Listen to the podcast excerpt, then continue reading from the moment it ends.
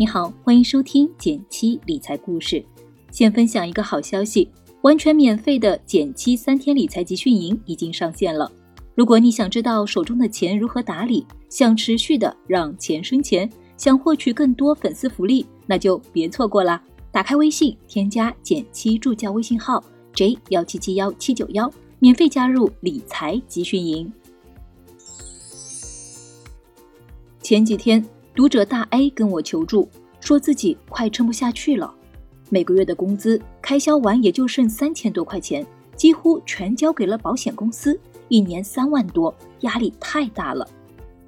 这个朋友是东北人，三十多岁，自己和太太都在国企工作，去年刚要了二胎，年收入在当地还算中等偏上，一年有个十来万。据他说，从两年前开始。他就给家里四口人陆陆续续配了保险，大部分的产品都是通过电话销售购买的。刚开始还行，但最近几个月，他发现家里开销一大，就得动用积蓄来付保费了。每个月总有那么几天感到肉疼。按我的经验，四口之家十来万的年收入，保费还是能控制在一万出头的。这个三万块保费很可疑。于是我跟他约时间，先做了一个现有的保障梳理。这么一整理，我发现有几个细节里的坑，不少人都容易踩。一呢是混淆产品，这一家四口都配了防癌险，而不是保障范围更广的重疾险，这是一个比较大的问题。因为癌症只是重疾里的一种，只买防癌相当于放弃了其他几十种的重疾保障，尤其是一些心脑相关的高发疾病。而且孩子现在还小，有大把高性价比的重疾可以选。现在也给买上了终身防癌险，这就非常鸡肋了。大 A 给我发了一堆省略号，半天才弱弱回了一句：“我以为这俩是一回事儿。”这里要敲黑板了，千万要搞清楚，重疾险和防癌险真的不是一回事儿，不能因为我们日常见到的重疾大多数是癌症，就把这俩混在一起。一般来说，大病保障重疾险是首选，因为身体问题重疾没得选，或者年纪大了保费太高的时候，我们才会考虑防癌险这个备胎。第二点是缴错期限，所有的长期防癌险缴费期限都是五年期月缴的方式，这也是造成大 A 目前保费压力最大的原因。大 A 说，当时电话销售告诉他，每个月交几百块，压力不大。而且就当存钱了，还能多份保障，他觉得特别有道理。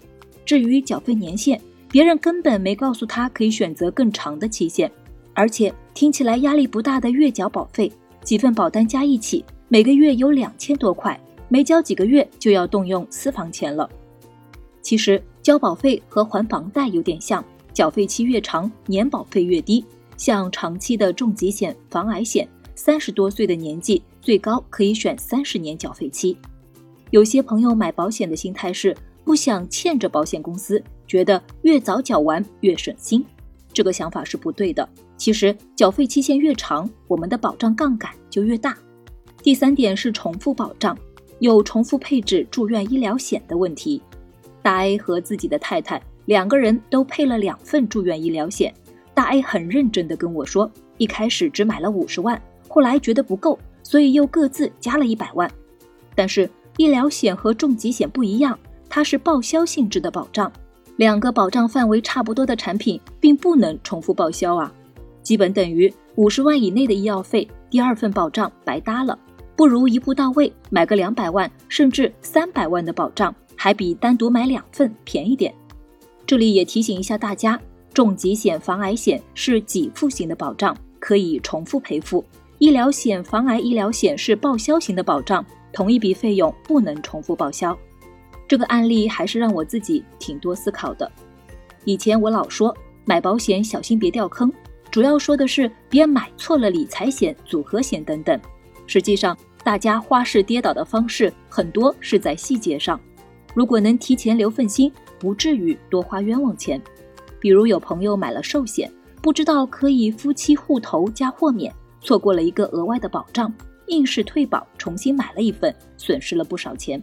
再比如，乐呵呵的用自己的医保卡给家里人买药看病，一到买保险，悲剧了，总是悲剧。还有一个我印象特别深的，买完保险转眼就忘，因为换工作，把绑定扣款的银行卡也注销了。两年后才发现，保障因为欠费已经终止了。所以，我们买保障该做的功课少不了。保险这件事是真的，前面偷懒，后面费钱啊。好了，今天就到这里了。最后再提醒一下，记得打开微信，添加减七助教微信号 j 幺七七幺七九幺，免费加入理财集训营。